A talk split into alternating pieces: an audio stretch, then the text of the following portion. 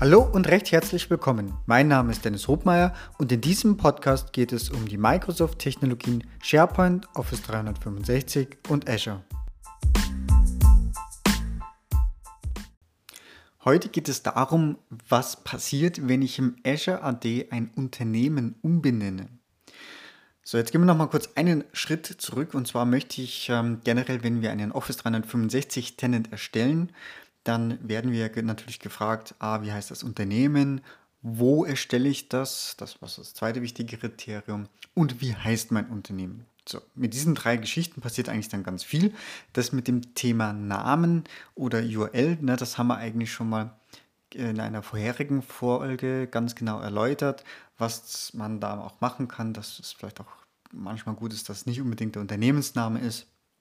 So, aber heute ist der Fokus eben ähm, wenn ich das schon gemacht habe, dann kann ich im Azure Active Directory kann ich ja was umbenennen. Also nehmen wir mal ein Beispiel. Ich habe bei der Erstellung mein Unternehmen einfach benannt Contoso AD für Active Directory oder habe das dann im Nachhinein so geändert. Ähm, da ist eigentlich die primäre Auswirkung eher der, der Anzeigename und primär die Auswirkung bei OneDrive. Jetzt muss man das natürlich im Hinterkopf behalten, wenn ich jetzt das Contoso AD auf einmal umbenenne und sage, na, das ist jetzt halt heute jetzt Contoso. Oder ich habe im Zuge einer Mergers and Acquisition eine, ein Rebranding oder das Unternehmen wird umbenannt. Wie wirkt sich das denn aus? Ja, also wir wissen, Tenant URL lässt sich nicht umbenennen, aber da geht es jetzt eher um den Anzeigenamen.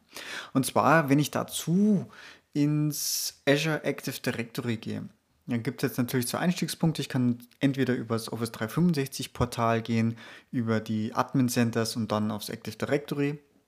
Dann öffnet er mir im Prinzip auch die Ansicht aus dem Azure Portal oder ich gehe über portal.azure.com und öffne mir da das damit verbundene Azure Active Directory. Ja, und auf der linken Seite habe ich eben äh, den Punkt Properties. Das ist oftmals zwar nur Read-Only, aber in dem Fall kann ich auch durchaus was eintragen. Und da oben steht dann Directory Properties und den Namen, den ich mir ausgesucht habe. Zum Beispiel Contoso AD. So, der ist dann mal natürlich ganz schnell geändert und mit einem Drücken auf Speichern. Ich habe das eigentlich auch äh, äh mal tatsächlich probiert, was dann die Folgen sind, wenn ich aus meinem Contoso AD das zum Beispiel nach Contoso umbenenne. Ähm, genau, und zwar hat es natürlich primär eben die Folge bei OneDrive und da auch in zweierlei Gesichtspunkten. Also nehmen wir mal an, wir haben die Umbenennung gemacht, wir haben das gespeichert. Ähm, erstmal die gute Nachricht, eigentlich ändert sich erstmal nichts. Es funktioniert alles weiterhin. Dort, wo der Anzeigename eben angezeigt wird, wird jetzt eben der neue Name angezeigt. Es ändert sich eigentlich erst was, wenn ich eine Dokumentenbibliothek neu synchronisiere. Dazu aber gleich mehr.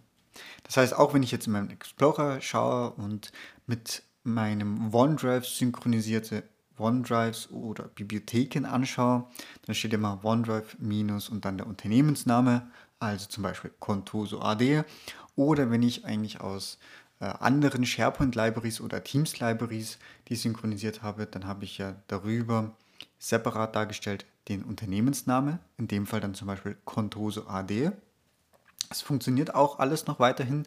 Nur wenn ich jetzt halt sage, okay, ich richte das jetzt neu ein, also beim OneDrive, wenn ich es neu einrichte, okay, dann ist, glaube ich, klar, dann ähm, wird auch der neue Name verwendet, aber dazu muss ich tatsächlich einmal entfernen und neu einrichten. Damit ändert sich dann übrigens auch der Standardpfad, ähm, muss man wissen. Das heißt, wenn ich jetzt gerade im Unternehmen habe, wo ich hunderte oder vielleicht sogar tausende an Clients habe und das mittendrin habe und vielleicht irgendwelche Skripte habe, die irgendwas machen, da muss ich damit rechnen, okay, der, der Ordnername, der ändert sich auf einmal, ne? Alter Name, neuer Name.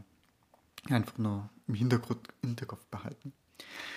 Ähnlich gilt es eigentlich auch für die SharePoint-synchronisierten Bibliotheken. Da kann es jetzt noch eine Steigerung geben. Wenn ich jetzt bereits bestehende Libraries unter Alpennamen synchronisiert habe, dann habe ich natürlich in meinem Explorer den Eintrag Contoso AD. wenn ich jetzt zusätzlich unter dem neuen Namen auch wieder neue Libraries oder auch bestehende Libraries synchronisiere, dann kriege ich einen zweiten Eintrag und zwar einfach nur Contoso. Das heißt, ich sehe es jetzt zweimal dargestellt, einmal für alle bestehenden Verbindungen und einmal unter dem neuen Namen.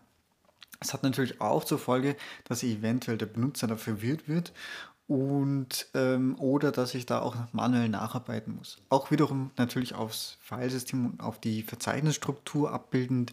Dort ändert sich natürlich dann auch der entsprechende Name, wo das hineinsynchronisiert wird. Abgesehen eigentlich von diesen zwei Punkten habe ich eigentlich sonst nichts weiter bemerkt, was, wo es sich jetzt noch Auswirkungen haben könnte. Aber das waren eigentlich so die Sachen, wo man wirklich das direkt merkt. Ja, ich hoffe, das hat euch was gebracht und bis bald. Tschüss. So, das war's schon wieder. Vielen Dank fürs Zuhören und ich hoffe, dass auch in dieser Folge wieder etwas Neues für dich dabei war und du etwas lernen konntest. Wenn du Feedback hast, freue ich mich ganz besonders und du kannst es mir über die verschiedenen Kanäle mitteilen.